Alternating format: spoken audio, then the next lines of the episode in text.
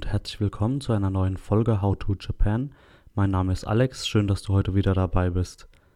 Das Thema heute wird ähm, Onsen-Quellen sein.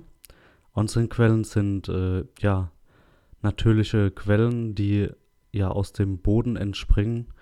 Und äh, ja, darüber möchte ich euch ein bisschen was erzählen, möchte auch ein paar Erlebnisse mit einfließen lassen, weil als ich in Japan war, haben wir natürlich auch das ein oder andere Onsen und Sento äh, besucht und äh, uns da mal gut gehen lassen, ein paar Stunden.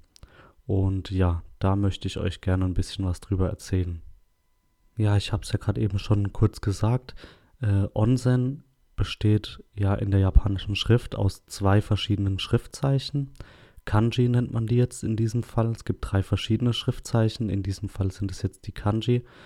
Und ähm, das setzt sich aus zwei dieser Zeichen zusammen. Einmal heiß und einmal Quelle. Und äh, ja, ergibt dieses Wort Onsen. Und äh, ja, das spiegelt auch schon so ein bisschen wider, was das sein soll. Also es ist eine heiße Quelle, die ähm, da Japan durchgängig eigentlich von vulkanischem äh, Gebiet durchlaufen ist, sage ich jetzt mal, gibt es diese natürlichen heißen Quellen überall. Also die entsprudeln quasi aus dem Boden und ähm, ja, treten dort einfach an der Oberfläche aus und äh, erhitzen sozusagen das Wasser und treiben heißes Wasser nach oben an die Oberfläche. Und da das natürlich auch schon immer so ist, also Japan ist schon immer da, wo es jetzt ist, äh, logischerweise, klar mit ein bisschen Verschiebung, äh, aber ja letztlich ist es dort. Und dort ist auch schon immer dieses vulkanische Gebiet. Äh, deshalb gibt es diese natürlichen heißen Quellen auch schon immer und die sind ganz fest verankert in, in der japanischen Tradition, in der japanischen Kultur, im Alltag. Und äh, ja, viele Japaner nutzen einfach diese heißen Quellen, um ein bisschen äh, entspannen zu können. Sei es jetzt zum Beispiel aus dem hektischen Alltag in Tokio oder ja einfach generell, um frische Energie zu tanken.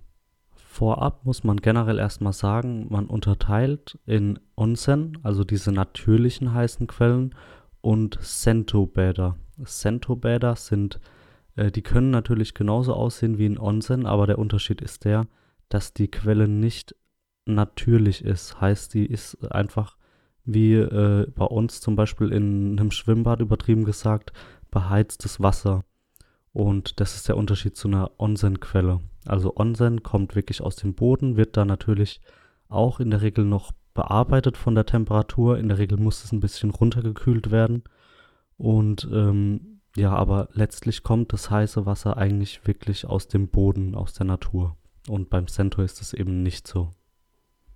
Zur Wassertemperatur, das ist sehr unterschiedlich. Äh, geht so bei 38 Grad los, was wirklich auch schon einiges ist. Und also auch 45 Grad sind da jetzt keine Seltenheit. Ähm, das ist wirklich richtig heiß. Also ja, für uns, die es nicht gewohnt sind, ich habe es ja jetzt auch erleben dürfen, ähm, wenn da mal so ein 43 Grad heißes äh, Becken ist, äh, das ist schon wirklich warm und man hält es da auch nicht wirklich so lange drin aus. Natürlich die Japaner, die sitzen da drin, als ob das Wasser 22 Grad hätte. Aber für jemanden, der das jetzt halt das erste Mal macht oder der auch nicht so an diese Temperaturen gewöhnt ist, ja, da ist es wirklich äh, schon krass und richtig warm. Tut natürlich auch gut, aber man kann einfach nicht zu lange drin bleiben, weil man sonst wirklich, äh, einem wird schwindlig und es wird einfach zu viel. An oberster Stelle bei diesen Onsen oder Sentos ähm, steht ganz klar die Reinigung. Und mit Reinigung meine ich jetzt nicht nur die Reinigung des Körpers, indem man sich zum Beispiel vorher abduscht oder danach duscht. Ähm, es geht hauptsächlich auch um die Reinigung des Geistes letztlich, dass man einfach danach wirklich entspannt ist, dass man ja den Körper letztlich äh, einfach Gutes tut und ähm, diese Onsenquellen verfügen auch über ganz viele Mineralien, die einfach die Hautalterung ja äh, letztlich zurückhalten und ähm, ja die Durchblutung fördern. Also da gibt es ganz viele unterschiedliche Wirkungen, die da auch äh, tatsächlich belegt sind, die diese heiße Quellen auf den Körper haben. Jetzt nicht nur rein äh, subjektiv, sondern auch rein objektiv. Also das wissenschaftlich belegt, dass das einfach ja, gut tut. Zur Reinigung habe ich ja gerade schon kurz angesprochen, ist es einfach wirklich, also in einem Onsen ist es ganz, ganz wichtig, dass wenn man dort einspaziert, dass man ähm, sich erstmal gründlich wascht. Also das ist wirklich ganz, ganz wichtig. Man duscht sich vorher, man duscht sich danach, man duscht sich auch gerne zwischendrin. Das ist wirklich ganz, ganz wichtig. Und in der Regel ist ein Onsen so aufgebaut, dass man einen Umkleidebereich hat, sei das jetzt ein altes, ganz traditionelles Onsen oder Sento oder auch äh, ja ein modernes. Also man hat einen Umkleidebereich, der natürlich getrennt ist. Also es ist strikt, äh, strikte Geschlechtertrennung zwischen Herren und Damen, auch in den Bädern, also auch in den Quellen an sich. Man sieht keine Frauen als Mann und andersrum genauso. Und es sind strikte getrennte Becken. Genauso natürlich logischerweise bei den Umkleiden. Also man sieht wirklich dann in der Regel auch keine Damen. Und äh, ja, dann ist ein Bad so aufgebaut, man kommt rein, zieht sich natürlich erstmal aus, zieht sich um, hat dann einen Waschbereich. Heißt, es sind kleine äh, Spiegel, also ja, es sind Dusch, äh, Duschen, die aber ja sehr, sehr klein sind. Also es sind wirklich ganz, ganz kleine Duschen, wo man sich hinsetzen kann. Also im Sitzen kann man sich dort duschen, rasieren, waschen. Also wirklich erstmal gründlich waschen. Das ist erstmal das Erste, bevor man überhaupt das erste Mal in so eine Quelle reingeht. Und wenn man das nicht macht, dann wird man da auch ganz, ganz, ganz schief angeschaut. Äh, weil das ist einfach, ja, da legen die Japaner sehr viel Wert drauf. Die legen generell sehr viel Wert auf Körperhygiene und auf ein gepflegtes Äußeres. Und es geht einfach auch schon ganz lange zurück in der Tradition und es gehört einfach dazu. Also man kommt teilweise ja auch nach dem Arbeiten, man hat vielleicht geschwitzt, deshalb ist es essentiell wichtig, dass man sich erstmal ganz gründlich wascht. Und die Japaner nehmen sich da auch wirklich minutenlang Zeit. Also die sitzen wirklich da und waschen sich richtig gründlich, bevor die dann reingehen. In der Regel ist es dann auch so, dass es unterschiedliche Becken gibt. Also sei es jetzt bei älteren oder auch bei äh, moderneren Onsen und Sentos, gibt es in der Regel Innen- und Außenbecken. Die Außenbecken sind ganz oft ja mit Natursteinen und sowas. Also es ist wirklich schon sehr schön auch alles gemacht, egal ob es jetzt ein älteres ist oder, oder ein modernes. Also wir waren in beidem, wir waren in wirklich einem top modernen, neuen Onsen in Tokio, was man bei uns ja mit so einem Wellness-Hotel vergleichen kann. Also oft bieten die dann auch noch Massagen an und äh, ja, gibt es ganz viele, ja, verschiedene Möglichkeiten, was man da dann noch machen kann, außer sich in diese heißen Quellen zu setzen. Und äh, egal, ob es jetzt dort war oder ob es in einem ganz alten war, was wir auch mitgenommen haben, äh, überall findest du eigentlich einen Innen- und einen Außenbereich, in denen es dann, sofern, wie gesagt, das äh, Onsen ein bisschen größer ist, dann auch nochmal unterschiedliche Becken gibt. Also teilweise mit einem extrem hohen Mineraliengehalt oder teilweise auch so Whirlpool-mäßig mit Düsen, wo man wirklich durchgeblasen wird, also wo man sich so ein bisschen durchmassieren lassen kann.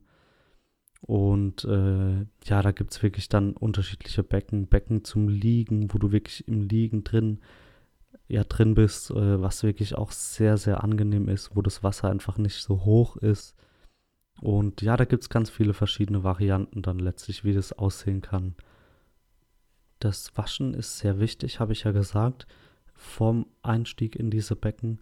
Und ja, woher kommen diese Onsen- und Sento-Bäder eigentlich? Also, wie gesagt, schon ganz alt und ja, gerade diese Sento-Bäder, die ja keine natürlichen äh, Quellen sind, sondern die beheizt sind, sind meistens, meistens eher kleinere Bäder. Und äh, da es ja in Japan generell eine sehr hohe Bevölkerungsdichte gibt, und äh, die Häuser und die Wohnungen trotzdem, also deshalb auch natürlich sehr, sehr klein sind. Da gab es früher wirklich viele Häuser und Wohnungen, die halt kein Bad hatten. Und daher kommt es, dass halt viele Japaner, das ist auch heute noch so, in diese öffentlichen Bäder gehen, um sich dort dann zu waschen, zu rasieren, zu duschen. Haben wir auch erlebt. Wir waren in Kyoto in einem wirklich winzig kleinen, ich nehme an, dass es ein Zentrum ist, ich bin mir nicht ganz sicher ist auch teilweise echt überhaupt nicht ersichtlich. Also Aber ich gehe stark davon aus, dass es ein Cento war, also ein beheiztes Bad. Und ja, da hatten die, die, äh, also wir waren da wirklich die einzigen Touris. Also wir haben da echt, da waren wirklich nur ältere Japaner. Und die hatten auch ihre Stamm, ja, ihren Stammwaschkorb da oben auf dem, auf dem Regal stehen und wo der Name drauf stand und was auch immer. Und die sind da wirklich hergekommen, um sich dann zu waschen, zu duschen, zu rasieren und äh, ja, sich kurz äh, in diese heißen Quellen reinzusetzen äh, was dort auch in diesem speziellen, äh, ich, wie gesagt, nebenan das ein Cento ist, was dort wirklich ganz besonders war. Also, was auch wirklich sehr, sehr äh, gewöhnungsbedürftig äh, war. Die hatten ein Becken, das unter Strom stand. Also, wenn man da wirklich reingegangen ist, dann hat man Stromschläge bekommen. Und äh, also auch nicht wenig. Also, das war wirklich, da war wirklich Strom in diesem Becken. Und wenn man da reingegangen ist, dann war das auch für uns echt unangenehm. Soll natürlich auch so zur Auflockerung von Verhärtungen und sowas und, und Verspannungen dienen. Die haben sich da wirklich reingesetzt und waren da halt dann mal eine Minute drin und haben sich da diese Ganzkörperstromschläge geben lassen. Und wir sind da teilweise nur bis zum Bein rein. Das ist wirklich unangenehm. Also das ja, könnte man sich bei uns irgendwie überhaupt nicht vorstellen. Also ich konnte mir es überhaupt nicht vorstellen, ein Becken unter Strom zu stellen. Aber gut, ist ja dort was anderes und ja, wird auch angenommen und äh, die feiern das anscheinend. In der Regel ist es so, dass man ein Handtuch dazu bekommt, äh, dass man einen Waschlappen, also sowas wie einen Waschlappen bekommt, dass man Shampoo bekommt, Oft war es auch so, dass man wirklich sich Rasierer nehmen konnte, Zahnbürsten standen darum. Zahnbürsten, was ich absolut faszinierend fand, die natürlich also Einwegzahnbürsten waren, verpackt in Plastik logischerweise. Aber wenn du die in den Mund gesteckt hast, dann war da automatisch schon die Zahnpasta mit drin. Also komplett krass. Also habe ich noch nie ge gesehen und ge gehört. Äh, ich kenne natürlich diese Einweg-Zahnbürsten, ähm, die es oft auch an Flughäfen oder in Flugzeugen und sowas gibt, wenn du Langstrecke fliegst, was es bei uns zum Beispiel auch gab, wo du dann aufreißt und dann ist da noch halt so eine kleine Tube Zahnpasta dabei oder was auch immer. Und ich habe mir noch so gedacht, ich reiß dieses Teil auf und denke mir so, okay, jetzt habe ich keine Zahnpasta, was mache ich denn jetzt? Und dann habe ich halt so alibimäßig mir diese Zahnbürste mal in den Mund gesteckt und habe halt gedacht, okay, jetzt habe ich zwar jetzt hier keine Zahnbürste, putze ich halt ganz normal, wie ich es eh gemacht hätte zu Hause. Und äh, ja, dann putze ich so ein bisschen. Auf einmal merke ich, okay, was ist denn jetzt los? Also da war da tatsächlich, wenn du angefangen hast, deine Zähne zu putzen, war die Zahnpasta in der Zahnbürste integriert. Also keine Ahnung, wie die das gemacht haben. Irgendwie so ein Belag anscheinend auf die Bürsten gemacht, aber ja, hat mich erstmal äh, geflasht. Und äh, ja, ist wirklich auch sehr, sehr angenehm, dort sich zu waschen im, im Sitzen. Klar, man sitzt da äh, direkt neben anderen Leuten. Also das kann man sich bei uns auch jetzt nicht so richtig vorstellen. Die rasieren sich da auch wirklich überall. Aber irgendwie ist es angenehm, weil du kannst es alles im Sitzen machen. Es ist eine angenehme Höhe. Es ist sehr gut ausgeleuchtet. Du hast immer einen großen Spiegel und es ist, ähm, ja, es ist wirklich angenehm. Also es ist überhaupt nicht unangenehm. Es ist wirklich, es fühlt sich gut an dort, sich zu reinigen. Ja, und diese Onsenquellen, da gibt es ganze Orte, die halt einfach nur darauf ausgelegt sind, die ja Kurorte sind, äh, wo wirklich, wo es hunderte von heißen Quellen gibt, also öffentliche Bäder, auch natürlich Ryokans. Also Ryokans ist ein traditionell japanisches Hotel da auch gerne mal auf äh, meine Instagram-Seite des Podcasts vorbeischauen. Äh, da gibt es auch immer visuelles Feedback zu den Folgen, die ich hier mache. Also da könnt ihr euch auch das mal bildlich dann anschauen, ähm, was ich da alles eigentlich erzähle, weil oft, klar, ist es äh, schwer dann letztlich sich das vorzustellen und da möchte ich das einfach so ein bisschen noch mit reinbringen, dass, dass ihr, wenn ihr das, äh, wenn ihr Interesse habt, dass ihr da auch mal vorbeischaut und das äh, euch anschauen könnt. Und in diesen traditionellen japanischen Ryokans ist es auch oft so, dass es diese Natural Hot Springs, diese Onsenquellen gibt. Und ja, haben wir auch einmal mitgenommen. Also wirklich ein Hammererlebnis ist in der Regel äh, gibt es ein Außenbecken, auch wieder ein Innenbecken. Ist natürlich viel weniger los als in diesen öffentlichen Bädern und ähm, ist natürlich auch sehr kostspielig. Also für diese traditionellen japanischen Ryokans, da gehört noch anderes dazu, außer diese, diese Onsen-Quellen. Da ist Frühstück dabei, da ist Abendessen dabei und ähm, alles traditionell japanisch. Äh, ja, schaut euch auf jeden Fall mal die Bilder auf Instagram an, die ich da hochgeladen habe. Einfach traumhaft schön mitten in der Natur. Man hat in der Regel einen Blick auf den Sternenhimmel. Man ist, wir waren in diesem Fall, diese heiße Quelle war direkt an einem Wasserfall. Wir haben da wirklich in so einen Wald reingeschaut, in so einen Bambuswald auch. Und es war wirklich traumhaft schön dort. Also einfach wirklich ein tolles Erlebnis und da kann man echt die Stunden oder die Tage totschlagen. Das ist einfach nur entspannt. Es ist alles traditionell, habe ich ja jetzt schon mehrmals gesagt. Also es hat eine lange Tradition und deshalb ist es auch immer noch so, dass Leute, die tätowiert sind, ähm, es schwieriger haben. Also nicht in jedem öffentlichen Bad hat man als Tätowierter Eintritt. Und warum das so ist, das äh, geht zurück äh, auf die organisierte Kriminalität, die es in Japan gibt, also hauptsächlich die Shakusa, also die japanische Mafia. Und deren Zeichen ist halt einfach, die sind tätowiert. Und deshalb haben in ganz vielen japanischen öffentlichen Bädern haben Tätowierte keinen Eintritt. Und das ist bis heute so. Und es gilt auch für äh, Touris. Also ja, selbst wenn die Japaner sich, denke ich mal, auch denken, wenn da ein wirklich stark europäisch aussehender Weißer in Anführungsstrichen kommt und äh, tätowiert ist, dass der vermutlich nicht zur japanischen Shakusa gehört. Aber es ist einfach trotzdem nicht gerne gesehen in der Gesellschaft und es ist auch heute noch so. Und wir mussten wirklich immer schauen, okay, ist es jetzt ein Onsen für Tätowierte oder gibt es da keinen Eintritt für Leute mit Tätowierungen? Oder kann man vielleicht sein Tattoo irgendwie abdecken und dann reingehen? Also das gibt es auch.